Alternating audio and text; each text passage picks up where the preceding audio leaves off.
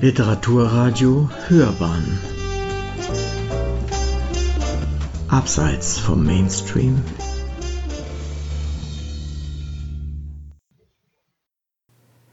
Wiederverwertung von Joel Rosenberg Enrik sah dem ins Wasser tauchenden Käfig nach.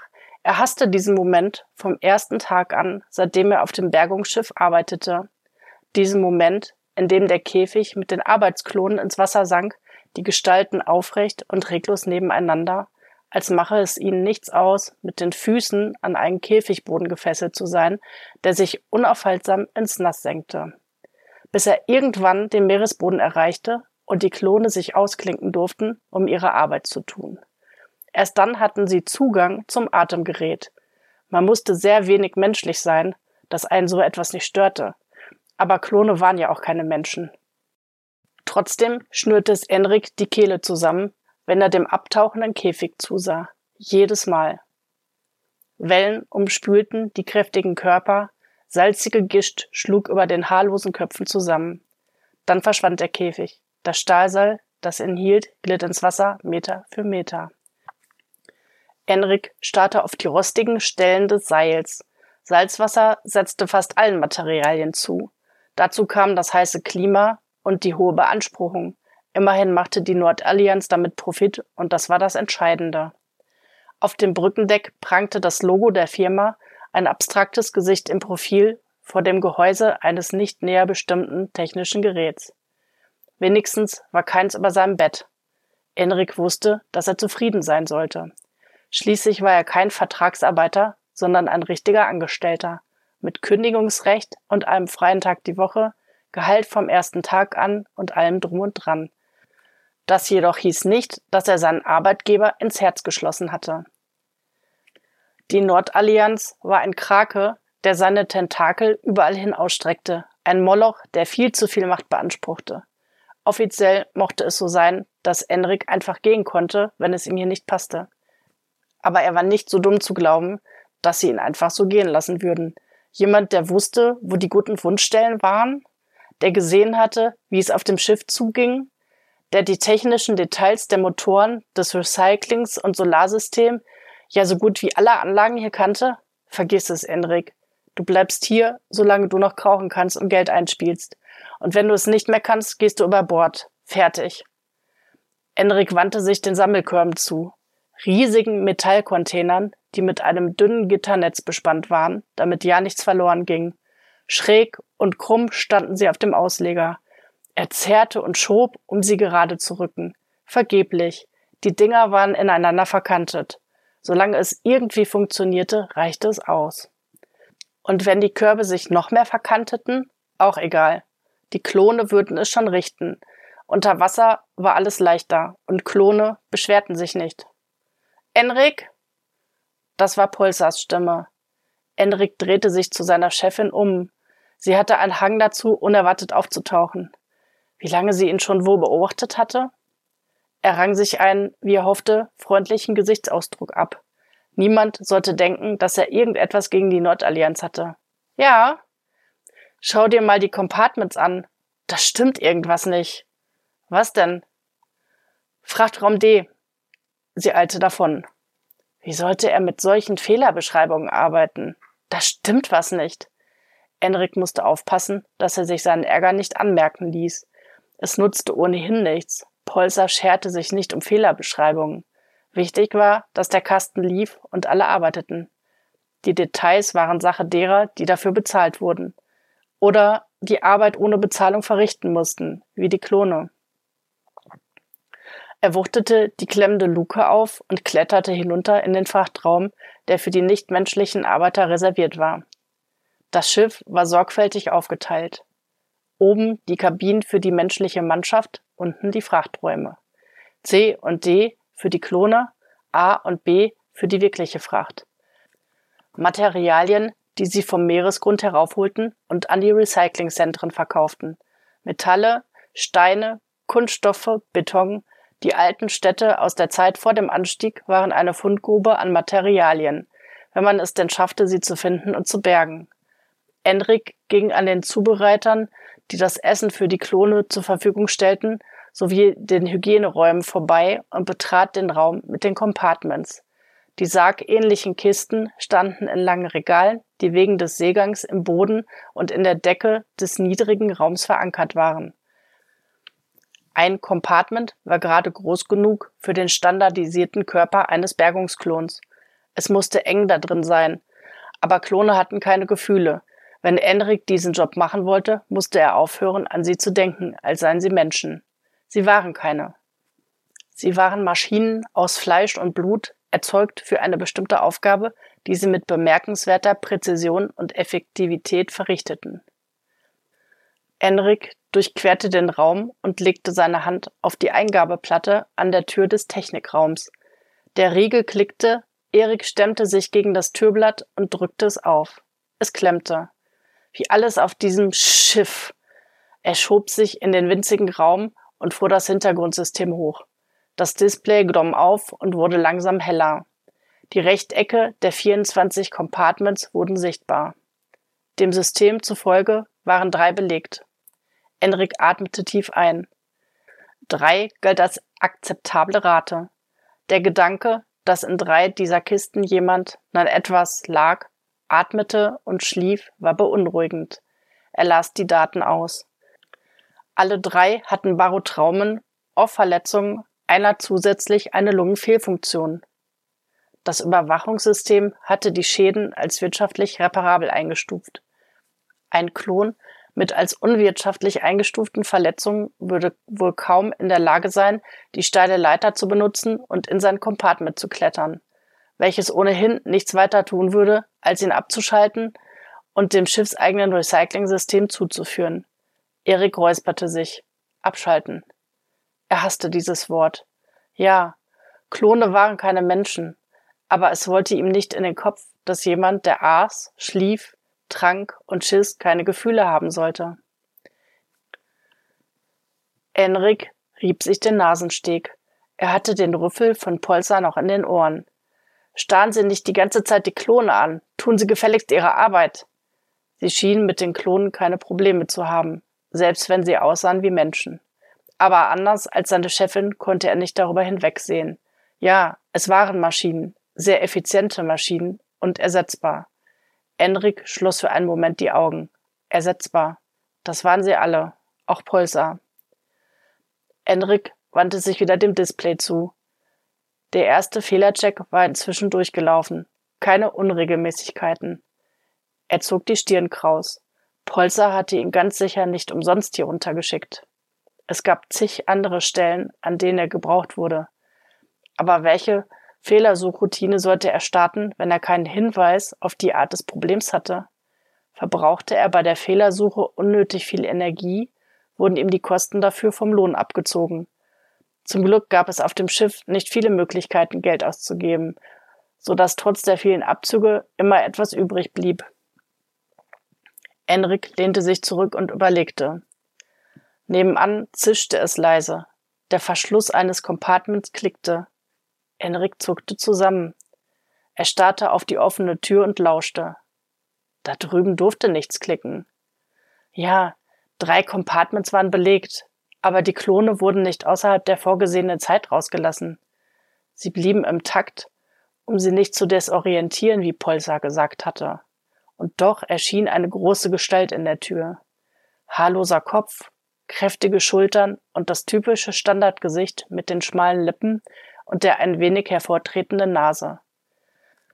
Der Klon trug einen einigermaßen sauberen grünen Overall, das Geschirr sorgfältig verschlossen. Er roch stark nach Compartment, dieser merkwürdige antiseptische Geruch, der den ganzen Frachtraum füllte. Schweigend sah er auf Enrik herunter. Eine hässliche, braunrote Narbe zog sich quer über Wange und Hals bis zum Ausschnitt seines Overalls. Wieso lief der hier herum? Enrik konnte es Polsa melden, aber bei seinem Glück würde sie denken, er habe etwas damit zu tun. Der Klon stand immer noch still da. Konnten Maschinen desorientiert sein? Wie ein Staubsaugerroboter, der immer wieder gegen die Wand fuhr? Statusmeldung, forderte Enrik und sah angestrengt auf sein Display. Er konnte ihn nicht einfach da stehen lassen und so tun, als sei er nicht da. Enrik nahm an, dass jeder andere an Bord genau das getan hätte. Das Ignorieren möglicher Fehler war eine erprobte Strategie, sich nicht so viel Arbeit aufzuhalsen. Zu oft wurde der Bote für übermittelte Fehler verantwortlich gemacht. Aber wenn das hier ein systemischer Fehler war, war Ignorieren sehr gefährlich. Schon dieser einzelne Klon war beängstigend. FT5 2 an 6 arbeitsbereit, sagte der Klon. Funktionszustand? Zufriedenstellend. Zufriedenstellend. Es war ein Euphemismus, wahrscheinlich. Und es war unnötig kompliziert. Wieso gab es ein derart kompliziertes Wort unter den wenigen, die Klone verwendeten? Enriks Blick glitt weiter zu der großen Gestalt. FT5 irgendwas schaute an ihm vorbei auf die Anzeige, wie hypnotisiert. Enrik hätte die Tür schließen sollen. Wenn irgendjemand mitbekam, dass der Klon hier drin war, bekam er Ärger. Aber der Klon war nicht im Raum. Er stand hinter der Schwelle und starrte auf die Anzeige. Alles in Ordnung? Enrik wusste, dass man so keinen Klon ansprach. Aber es war niemand da, der es hören konnte. Hoffentlich. Nein. Der Typ verstand ihn. Wahrscheinlich. Vielleicht. Was stimmt nicht? In FT5 2 an 6 Gesicht arbeitete es. Seine Kiefer malten und seine Stirn legte sich in Falten. Enrik schaute wieder zum Display. Einem Klon beim Denken zuzusehen war irgendwie beängstigend. Nachdenken war nichts, was von ihnen normalerweise erwartet wurde. Zeit, Tak, Tung, sagte FT5 216. Die Silben purzelten einzeln aus seinem Mund. Er hatte recht. Es stimmte etwas mit der Taktung nicht. Kein funktionierendes Compartment entließ einen Klon mitten in der Schicht. Enrik kontrollierte die Uhren. Und dann, einer Eingebung folgend, das Energieprofil. Das war es, was Polsa gestört hatte. Es gab immer wieder Energiespitzen. Das war alles andere als effizient und es brachte offenbar die Uhren durcheinander. Er würde sich die Stromverteilung ansehen müssen, die Leistung der einzelnen Compartments, dann die Schaltung justieren und schauen, was die Spitzen hervorrief. Hier, Enrik tippte auf das Display, war eindeutig eine Unregelmäßigkeit. Und die Art, wie die Compartments in der zweiten Reihe sich verhielten, war auch nicht im Normbereich. FD5 216 war aus der zweiten Reihe, beziehungsweise er war draußen, was er definitiv nicht sein sollte. Enrik tippte sich durch die Menüs, dann huschte er durch die Tür und öffnete die Wartungsklappen der betroffenen Compartments. Einige kalte Lötstellen waren schnell gefunden. Und wenn er sich die Steuerung ansah, waren da auch einige Unregelmäßigkeiten zu viel. Er holte Messgeräte und Werkzeug aus dem Wartungsraum und legte los. Erst als er mit der ersten Reihe fertig war, erlaubte Enrik sich wieder einen Blick auf den Klon. Er stand hinter ihm, neben einem Regal. Regungslos, wie nur Klone es konnten. Was machen wir nur mit dir? fragte er sich selbst. Er musste FT5 216 in sein Compartment zurückschicken. Aber es waren noch über zehn Stunden, bis seine Einheit wieder reinkam. Enrik kratzte sich den Hals und sah zu dem Klon hinüber, dessen Gesicht ausdruckslos war. Niemand konnte wissen, ob er sowas wie Vorlieben hatte. Vielleicht war Ignorieren immer noch eine Möglichkeit. Als kurze Zeit später Polsers Stimme in Enriks Mobcom schnarrte, stand FD5 216 immer noch regungslos neben einem, wahrscheinlich seinem Compartment. Wir brauchen Sie hier oben. Ich bin gleich fertig. Nicht gleich, sofort. Es klang nicht wie Polsers normale Ungeduld. Es klang wie Notfall. Enrik legte den Lötkolben beiseite, schaltete die Station aus und rannte zur Tür. Dann hielt er kurz inne und drehte sich zur FT5 216 um. Fass nichts an, okay? Der Klon reagierte nicht. Natürlich. Um ihn würde er sich später kümmern. Enderik erreichte die Leiter und kletterte hinauf. Oben sah alles normal aus. Es war heiß, wie immer, und ziemlich windig, aber nicht stürmisch, fast wie immer. Polsa stand an der Überwachungsstation. Die Ausleger hingen über dem Meer, die Körbe waren nicht zu sehen. Unten wahrscheinlich. Peace, eine Kollegin, machte sich an der Winde zu schaffen. Sie wirkte nervös. Ihre Finger flatterten über die Kontrollen. Hier rüber! Polsa winkte Erik zu sich. Als er neben ihr stand, sah er, dass auch sie alles andere als ruhig war. Ihre Hände trommelten ungeduldig auf das Display mit dem Kamerabild, das sie nutzte, um die Klone zu dirigieren. Normalerweise sah man sie im Licht der Scheinwerfer in ordentlichen Reihen da unten herumschwimmen. Jetzt war da Chaos. Blutschlieriges Wasser, zuckende Körper und ein Durcheinander aus Streben, Blechteilen und irgendwelchen Kabeln. Enrik klappte seinen Mund wieder zu und versuchte zu verstehen, was er da sah. Offenbar hatten die Klone an einem Mast gearbeitet. Es war eine Menge Metall in so einem Bergungsgut, auch wenn ein Teil davon sicher zu korrodiert war, um wiederverwertet zu werden. Der Mast war offenbar umgefallen, hatte die benachbarte Ruine eingerissen und einen Teil der Einheit unter sich begraben. Einige Klone hingen an den Beschwerungsseilen und kamen weder vor noch zurück. Und das in rund 200 Meter Tiefe. Enrik schluckte. Wenn Polzer ihn gerufen hatte, erwartete sie, dass er etwas tat. Irgendwas. Vorzugsweise etwas Hilfreiches. Wann ist das passiert? Enrik bemühte sich, ruhig zu klingen. Polzer zuckte in unglaubwürdiger Coolness die Achseln. Vor 15, 20 Minuten? Also eine halbe Stunde. Polzers Schätzungen lagen immer daneben. Und ihre Logs waren die Zeichen nicht wert, mit denen sie geschrieben waren, so dass er es sich sparen konnte, nachzusehen. Kommen Sie zum Atemgerät? Nein, ich habe bereits alles versucht. Leine geben, Mast anheben, Einheit umorganisieren, es nützt nichts. Scheiße. Erik starrte auf das Gewirr aus Metallstreben und Kabeln. Zwei Klone versuchten vergeblich, es zu entwirren. Ihre Bewegungen wirkten anders als sonst, fahriger, angestrengter. Die Situation ließ auch sie nicht kalt. Sie wussten, dass ihnen die Luft langsam ausging. Enriks Brustkorb fühlte sich an, als träfe dies auch auf ihn zu. Haben Sie es schon mit Durchschneiden probiert? fragte Enrik. Die Klone hatten immer einen Trennschleifer dabei. Polser musste ihn nur freigeben. Für wie blöd halten Sie mich? Das ist nicht möglich. Es ist nicht möglich. Der Werkzeugkorb ist, Polzers Augen zuckten hin und her, nicht zugänglich. Nicht zugänglich. Das hieß, jemand musste darunter und die Klone auslösen. Jemand mit der Berechtigung, die Beschwerungsseile von den Fußfesseln zu lösen, so dass die Arbeiter zum Atemgerät und zum Fahrkorb kommen konnten. Jemand muss darunter, sprach Enrik das Offensichtliche aus. Polzer schüttelte heftig den Kopf. Sie sind auf 220 Metern. Das würde kein Mensch überleben. Wenn Ihnen nicht bald einfällt, wie wir sie losbekommen, verlieren wir die gesamte Einheit. Das würde unser Aus bedeuten. Henrik wusste das nur zu gut. Wer nicht lieferte, wurde ausgetauscht. Außerdem behagte es ihm nicht, dass die Sache nun plötzlich seine Verantwortung werden sollte. Was ist mit der anderen Einheit? Bevor Polzer antwortete, wusste Enrik schon, dass es sinnlos war. Es würde zu lange dauern, die andere Einheit hochzuholen, den Käfig rüberzuschwenken und sie hier wieder runterzulassen. Enrik sah zu, wie einer der Klone unten einen Karabiner am Mast befestigte, ohne dass Polzer den Befehl dazu gegeben hatte. Hoch! brüllte Enrik. Peace bestätigte stillschweigend die Winde. Sie ruckte an, der Mast bewegte sich in einen halben Meter.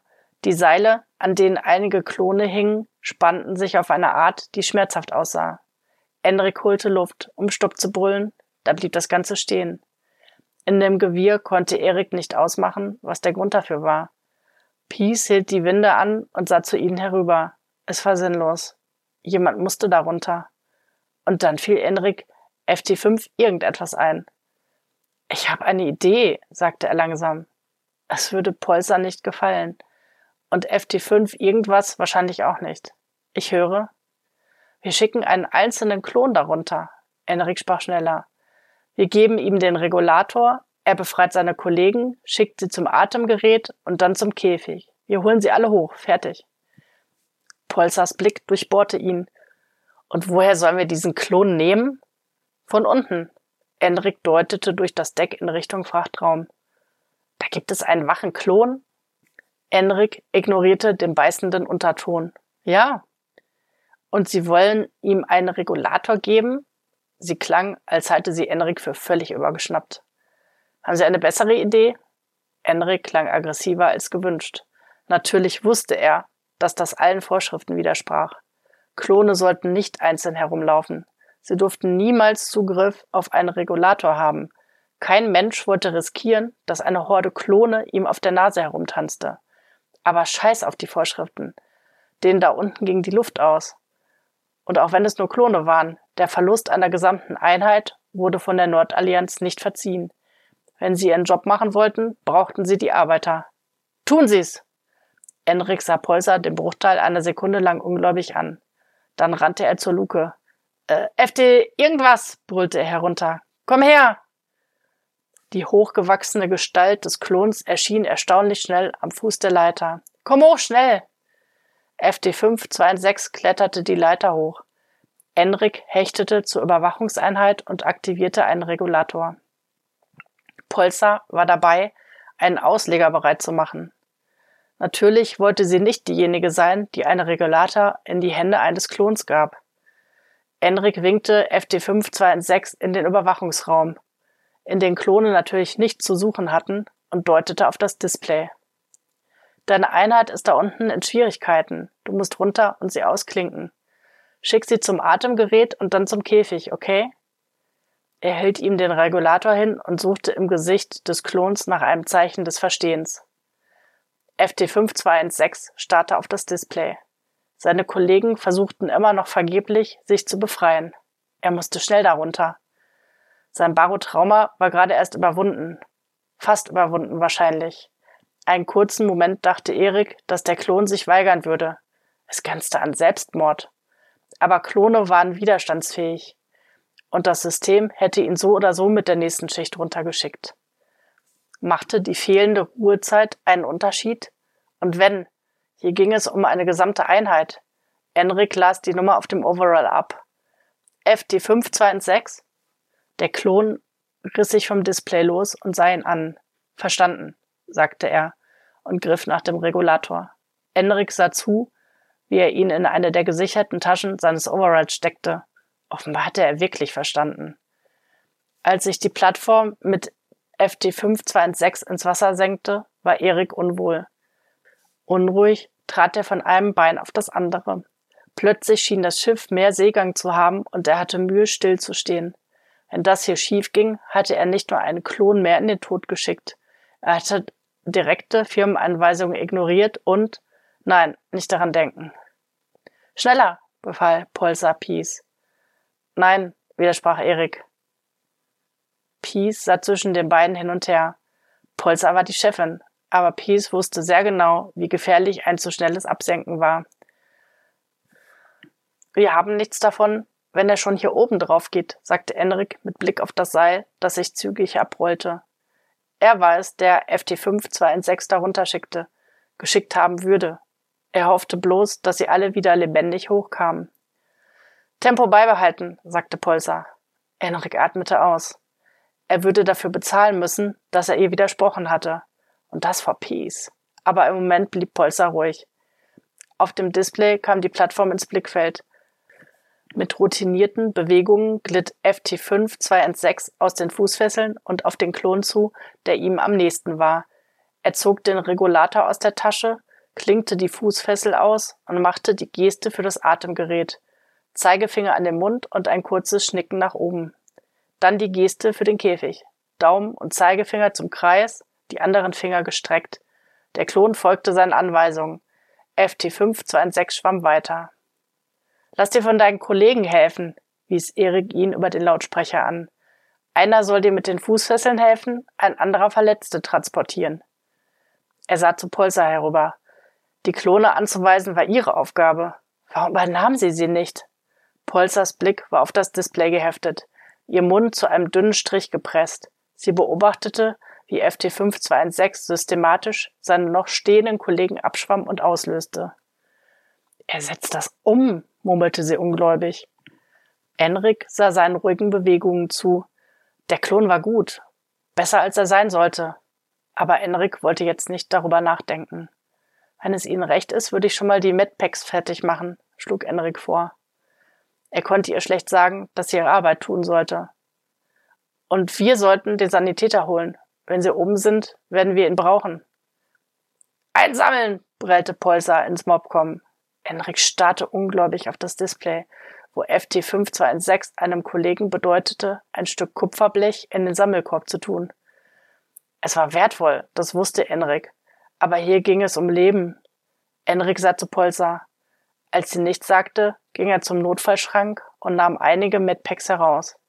Er erwog, zur anderen Seite des Schiffs zu gehen und zu schauen, wer gerade Schicht hatte. Wenn er Glück hatte, war der Sani dort. Enrik kratzte sich den Hals. Wahrscheinlich schlief er. Und Enrik brauchte Polsers Freigabe, um ihn außerhalb seiner Schicht zu wecken. Niemand weckte einen Sanitäter, um Klone zu versorgen. Andererseits konnten sie es sich nicht leisten, mehr als ein paar zu verlieren. Und so, wie es da unten aussah, gab es genug hilfsbedürftige Fälle. Polzer bellte wieder ins Mobcom.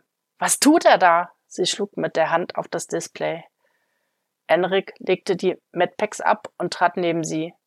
Die Klone, die noch lebendig aussahen, standen im Fahrkorb. Aber FT5 216 kehrte nicht zum Käfig zurück. Stattdessen befreite er einen Körper, der unter dem Metallträger eingeklemmt war. Einen Körper, der stark blutete und sich nicht mehr bewegte. Abbruch! schrie Polsar. Aber FT5 216 gehorchte nicht. Er klinkte das Windenkabel an eine andere Stelle des Stahlträgers ein und wandte sein Gericht der Kamera zu. Langsam anheben, wies Erik Pies an. Er wagte es nicht, zu Pulsar zu sehen, deren braunes Gesicht im Schatten war.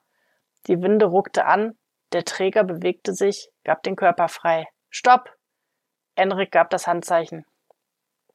Unten löste FT5 216 seinen Kollegen aus und schwamm mit ihm zum Atemgerät. Enrik sah zu, wie er das Mundstück auf ein lebloses Gesicht drückte, das seinem eigenen glich. Ein anderer Klon nahm ihm das Mundstück und den Körper ab. Für einen kurzen Moment näherte sich FT5 216 Gesicht der Kamera, seine Handfläche schnellte vor und er machte eine fragende Geste. Weitermachen, dachte Enrik. Bitte weitermachen. Aber Polster blieb still. Weitermachen, Enrik hatte noch nicht ganz zu Ende gesprochen, da winkte FT5 216 zwei seiner Kollegen herbei. Keine Routine konnte ihn darauf vorbereitet haben. FT5 216 handelte autonom. Enrik hörte Polsa neben sich von einem Fuß auf den anderen treten. Was denkst du eigentlich, wer du bist? Sie klang nicht wütend, eher ungläubig. Meinte sie Enrik oder FT5 216? Enrik warf ihr einen kurzen Seitenblick zu. Wir können es uns nicht leisten, so viele zu verlieren, sagte er. Es stimmte. Sie konnten es sich nicht leisten. Und wo er schon einmal so weit war, konnte er auch aufs Ganze gehen. Ich bitte um die Erlaubnis, den Sanitäter zu holen. Polsa schnaubte. Was kommt als nächstes? Freie Tage für Klone? Nein, keine freien Tage. Schon eine freie Stunde am Tag war gefährlich. Kein Mensch wusste, was ein Klon damit anfangen würde und Enrik wollte es auch nicht herausfinden. Er sah den Arbeitern dabei zu, wie sie ihre bewusstlosen Kollegen bargen. Vorsichtig buxierten sie die leblosen Körper durch das Wasser. Wenn sie oben waren, würde Polser sie in den Recycling-Container werfen lassen. Der Gedanke daran verursachte Enrik Übelkeit. Er musste sie davon abbringen, die anderen dabei zusehen zu lassen. Und er musste den Regulator wieder an sich bringen, bevor alles aus dem Ruder lief. Das ist ein Sonderfall, sagte Enrik vorsichtig. Er musste zurückrudern, das wusste er, aber er wollte nicht. Nicht nach dem, was dieser FT5216 da unten veranstaltete. Er war kein dummer Befehlsempfänger. Er war jemand, der sich um seine Kollegen sorgte. Sie konnten sie nicht einfach wegwerfen. Ja, ist es, erwiderte Polser. Ihre Stimme klang hart. Und wir werden es verdammt schwer mit einer reduzierten Einheit, die nicht auf Linie ist. Haben Sie mal darüber nachgedacht, was passiert, wenn wir Ihnen jetzt Extrawünsche zugestehen? Die werden anfangen, reihenweise krank zu feiern. Und dann können wir das alles hier vergessen. Enrik glaubte nicht daran. Sobald er den Regulator zurück hatte, würde Polser die Einheit wieder auf Linie bringen. Außerdem war es nicht so, dass die Klone eine Wahl hatten. Ohne Menschen und deren Zugriff auf die speziellen Zubereiter konnten sie sich nicht einmal ernähren. Wenn sie krepieren, macht die Allianz miese, beharrte Enrik. Natürlich können wir sie nicht krepieren lassen. Tot sind sie wertlos. Aber wenn sie nicht funktionieren, machen sie uns riesige Probleme. Auf dem Display waren die Klone beim Käfig angekommen. Polzer gab Peace das Hebesignal. Sie hatte Angst vor ihnen. Schließlich waren sie in der Überzahl und kräftemäßig weit überlegen. Aber Enrik hatte noch nie davon gehört, dass sich Klone gegen Menschen gewandt hätten. Von ein paar Gerüchten über eine angebliche Geheimorganisation von Klonen und Cybers einmal abgesehen, aber das waren die üblichen Verschwörungstheorien. Polzer rief die Schichtpläne auf. Der Sunny schläft, sagte sie. Richtig, der Sunny. Er würde nichts davon halten, für einen Haufen Klone geweckt zu werden. Ich könnte die mobile medizinische Einheit holen, schlug Enrik vor. Er hatte noch nie eine bedient, aber irgendwie würde es schon gehen. Unsinn, dafür sind die Compartments da. Wenn du anfängst, sie wie Menschen zu behandeln, kommen wir in Teufels Küche. Enrik schluckte eine bissige Antwort hinunter und starrte auf die Wellen. Auf die Stelle, an der der Käfig auftauchen würde. Peace ließ ihn langsam hochfahren, langsamer als sonst, um die Verletzten möglich wenig zu stressen. An der Winde war sie die beste. Wenig später tauchte der Käfig aus dem Meer. Wasser troff vom Gitter und von den Körpern, die in vier Reihen im Förderkorb standen. In der Mitte wurden die, die nicht mehr selbst stehen konnten, von den anderen gestützt. Enrik trat aus der Überwachungsstation und suchte nach FT5 216. Sein Blick schweifte über die identischen, ockerfarbenen Gesichter, dann über die Anzüge. Keiner trug die richtige Nummer. Und FT5 216 war bei weitem nicht der einzige mit einer Gesichtsnarbe. Die meisten Narben sahen alt aus, aber beileibe nicht alle, dass ihm das noch nie aufgefallen war. Der Ausleger schwenkte den Käfig über das Deck und senkte ihn langsam ab. Peace öffnete die Tür. Antreten! Sie deutete auf die verblichenen Markierungen auf Deck. Die Klone traten ruhig aus dem Käfig und stellten sich in den üblichen vier Reihen auf. Enrik starrte auf die Lücken in den Reihen, dann auf die Körper, die im Käfig zusammengesunken waren. Er zählte die stehenden Klone. Zwei in der ersten Reihe wirkten so wackelig, dass er sich fragte, wie lange sie noch würden stehen können. Zwölf, sagte er laut. Das war zu wenig. Polsam musste einsehen, dass es zu wenig war. Sie trat neben ihn und sah auf die tropfenden Gestalten. Regenerationszeit, sagte sie. Sofort. Die Reihen bewegten sich zur Luke. Dann kam Unordnung in sie. Eine Gestalt löste sich und kam auf Enrik zu. Er erkannte die wulstige Narbe an der Wange und ein Blick auf die Nummer bestätigte seine Vermutung. FT5 216 sah ihn mit bohrendem Blick an. Dann wanderte sein Blick zum Käfig. Hilfe, sagte er. Nur dieses eine Wort, Hilfe. Endrik sah zu Polsa. Auch ihr Blick hing am Käfig. Sie nach, befahl sie, ohne den Klon anzusehen. Erleichtert schnappte sich Enrik so viele Medpacks, wie er tragen konnte, und eilte zum Käfig. Er winkte FT5 216 zu sich, in der Hoffnung, ihm als Polsers Blickfeld zu entfernen. Dass er eigenmächtig aus der Reihe getreten war, war schlimm genug. Aber dass er unter Wasser einen direkten Befehl ignoriert hatte? Polser würde eine Reorientierung anordnen. Enrik wollte gar nicht wissen, wie sich so etwas anfühlte. Die Programmierung der Klone war ein streng gehütetes Betriebsgeheimnis. Aber sie war nichts Angenehmes, so viel war sicher. Vielleicht war es kein Zufall, dass FT5 216 mitten am Tag aus seinem Compartment gestiegen war und er brauchte eine Auffrischung, um weiter zu funktionieren. Enrik schob den Gedanken beiseite und beugte sich über einen der stillen Körper im Käfig, dessen Overall am Bauchblut getränkt war. Und da war nicht nur Blut. Enrik würgte. Der war eindeutig hinüber. Ein ekelerregender Geruch stieg von ihm auf. Enrik richtete sich auf. Die ganze Szene hatte etwas Gespenstisches in ihrer unnatürlichen Stille. Hilfe hier! Der Klon, zu dem sich FT5 216 hinunterbeugte, hatte eine Beinverletzung. Auch er schwieg. Seine aufgerissenen Augen ruhten auf Enrik, als er sein Messer aus der Tasche zog und den Overall aufschlitzte. Enrik aktivierte das Medpack und drückte es auf die blutende Wunde. Es saugte sich fest und der Blutfluss ließ nach. Enrik vermied den Blick des Verletzten und wandte sich dem Nächsten zu. Irgendwann später kam der Sanitäter. Polsa musste ihn doch geweckt haben. Jetzt, wo die Klone oben waren, konnte sie sich keinerlei Illusionen über den Zustand hingeben. Enrik hatte jegliches Gefühl für Zeit verloren. Er sah an sich herab. Seine Kleidung war blutgetränkt, seine Hände klebrig rot, als habe er im Schlachthof ausgeholfen. Die Bilder der Verletzten würden ihn nächtelang im Schlaf verfolgen. Ihre anprogrammierte Schweigsamkeit und diese Blicke. Erst als er sie versorgte, wurde Enrik klar, dass die Klone trotz ihrer massiven Verletzungen wach waren. Aus irgendeinem Grund blieb ihnen Ohnmacht verwehrt. Augen, die ihn ansahen, aufgerissen, fast ungläubig. In ihrem Blick ein namenloser Schrecken, als erwarteten sie keine Hilfe von ihm, sondern eine Fortsetzung ihrer Schmerzen. Ruhig befolgte er die Anweisung des Sanitäters. Einen Teil davon gab er an FT5216 weiter, der den Sani nie direkt ansprach. FT5216 gehorchte schweigend. Mit ruhigen, präzisen Bewegungen schälte er Körperteile aus Overalls, bettete Klone um und fixierte zu schienende Glieder. Später nutzten sie eine mobile Winde, um die Verletzten in den Schlafraum hinabzulassen.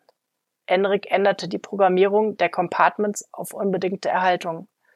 Er musste es dreimal bestätigen. Ja, er wusste, wie viel Energie das kostete. Ja, er wollte es trotzdem. Ja, er war sich sicher. Als der Sanitäter mit der Trage im Flur verschwand, stand Enrik allein im Schlafraum. Drei Klone waren tot, ihre leblosen Körper lagen noch oben an Deck. Sieben waren so stark verletzt, dass sie nicht in der Lage gewesen waren, ihre Compartments aus eigener Kraft zu erreichen. Enrik hatte keine Ahnung, ob es möglich sein würde, sie alle zu retten. Er hatte sie mit FT5 2 an 6 Hilfe in ihre Kisten buxiert und die Decke geschlossen. Nun konnte er nur hoffen. Plötzlich war Enrik sehr müde. Er musste die Reparaturen fertigstellen. Der Lötkolben und das Werkzeug lagen immer noch da, wo er sie liegen gelassen hatte. Der Boden musste gereinigt werden. Er war nass und blutig. Und da waren noch andere Flecken. Enrik wurde wieder übel. Als er leise Schritte hörte, dachte er zunächst, es sei der Sanitäter oder Polser. Kein Wort zu irgendjemandem über das hier, hatte sie ihn während des Einsatzes angeherrscht. Danach reden wir. Aber wer da in den Raum trat, war kein Mensch. Es war FT526. Sein Overall war zerrissen und fleckig, das Geschirr trotzdem ordentlich geschlossen und gesichert, als sei er jederzeit bereit, ein weiteres Mal darunter zu gehen und sich einzuklinken. Kannst du das noch sauber machen? Enrik deutete auf den Boden. Verstanden. FT526 öffnete den Schrank mit den Reinigungsmitteln. Enrik beendete die Reparaturen und kontrollierte seine Lötstellen. Sie sahen glatt aus, nicht krisselig, wie die schlampige Arbeit seines Vorgängers. Das würde halten. Zumindest ein paar Wochen. Er warf einen Seitenblick auf den Klon, der systematisch den Boden wischte, einen nassen Streifen neben den anderen, wie eine Maschine. Enrik war so müde, doch er musste die Besprechung mit Polzer überstehen. Er trug das Werkzeug in den Technikraum und verstaute alles sorgfältig. Wenigstens hier brauchte niemand seine Ordnung durcheinander. Als Enrik die Tür verriegelte, war der Boden sauber. FT5 216 stand an der gleichen Stelle wie vorhin. Geh in die Regeneration, wies Enrik ihn an. FT5 216 gehorchte nicht. Er stand da, starr und reglos, und sah Enrik an. Seine Augen waren braun und weit geöffnet. Enrik wollte ihm etwas sagen, etwas, das die Distanz zwischen ihnen überbrücken, die Situation leichter machen konnte. Aber er fand keine Worte. Was gab es auch zu sagen? Dass er dafür sorgen würde, dass er nicht bestraft wurde? Enrik würde es versuchen. Das Ergebnis war ungewiss. Im besten Falle würde alles so sein wie vorher. FT5 216 würde mit seiner Einheit, dem Teil, der dann arbeitsfähig war, auf den Meeresgrund fahren und die Sammelkörbe füllen. Aber war das ein Trost? Der Klon öffnete eine Sicherheitstasche seines Anzugs zog eine kleine Kiste heraus und hielt sie Enrik hin. Enriks Herz setzte für einen Moment aus und stolperte dann weiter. Hastig griff er danach. Wie hatte er den Regulator vergessen können? Ja, er war mit dem Verletzten beschäftigt gewesen, aber dieses Ding auch nur eine Sekunde länger als nötig in den Händen eines Klons zu lassen, wo es gar nicht sein durfte? Zitternd steckte Enrik den Regulator in die Tasche. FT526 drehte sich um, marschierte auf sein Compartment und klappte den Deckel auf. Mit geübten Bewegungen kletterte er in sein Regalfach und in die Kiste. Ohne Enrik anzusehen, legte er sich hin. Sein Arm erschien und griff nach dem Deckel. Er klappte zu. Enrik stand einen kurzen Moment da und starrte auf die Kiste mit der Nummer FT526. Er lauschte dem Summen, Klicken und Zischen der Compartments. Hoffentlich verhängte Polsa keine zu harte Strafe. Hoffentlich überlebten die stark verletzten Klone. Hoffentlich rächte sich der Sanitäter nicht. Hoffentlich. Nein, kein hoffentlich mehr.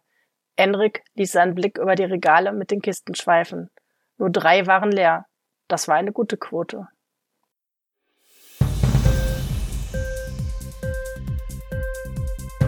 Hat dir die Sendung gefallen? Literatur pur, ja, das sind wir. Natürlich auch als Podcast. Hier kannst du unsere Podcasts hören. Anchor, Spotify, Apple Podcast, iTunes, Google Podcasts, radio.de und viele andere mehr.